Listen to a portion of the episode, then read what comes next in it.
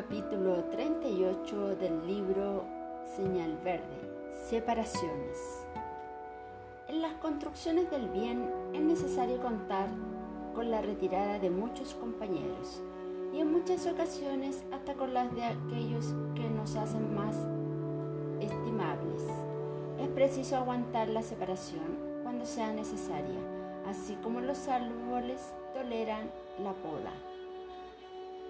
Es un grave error retener con nosotros un ser amigo que suspira por estar lejos. En varios casos los destinos se asemejan a las carreteras que se bifurcan para atender a los designios del progreso. No servir de constreñimiento para nadie.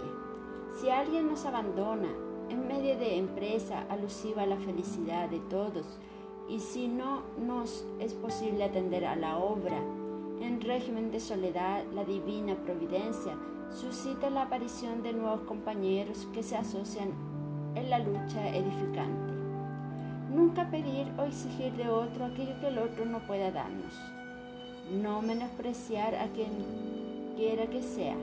Sepamos orar en silencio, uno por los otros. Solamente Dios puede juzgar lo íntimo de cada uno.